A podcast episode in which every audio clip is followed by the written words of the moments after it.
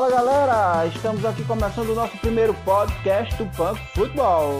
Eu sou o Alan e hoje vamos trazer para vocês um dos clubes mais punk do mundo, o São Paulo.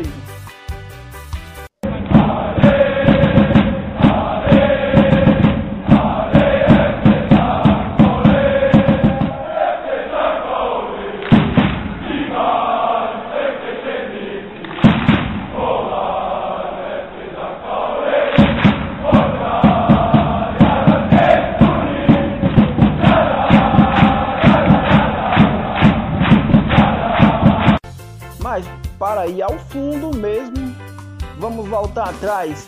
O São Paulo surgiu mesmo nos anos 80, mas como todo clube pequeno, o São Paulo passou por várias dificuldades e quase foi à falência.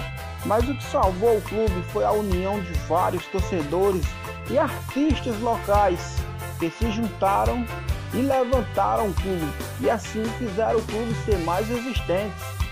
E foi nessa mesma época que surgiu o símbolo do clube, a caveira, a mais conhecida e mais temida no mundo. E hoje eles são conhecidos como os Piratas da Liga. Mas foi na década de 90 que um movimento bem preocupante entre os jovens alemães que era o neonazismo. E com isso, o clube resolveu reescrever o seu estatuto.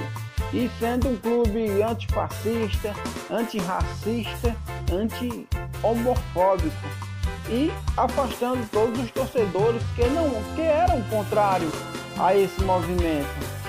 Mas dentro de campo mesmo, o São Paulo não tem um título de grande expressão, pois o seu maior feito foi a vitória em 2002 contra o Bayern de Munique, campeão do mundo, pelo placar de 2 a 1. Essa vitória é tão importante que até hoje você encontra camisetas em, nas lojas do São Paulo em homenagem a esse feito histórico.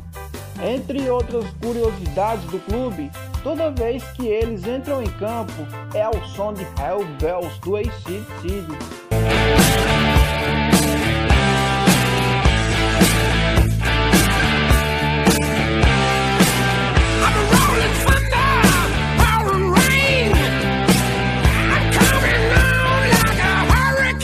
assim criando um clima bem hostil e empolgante no estádio.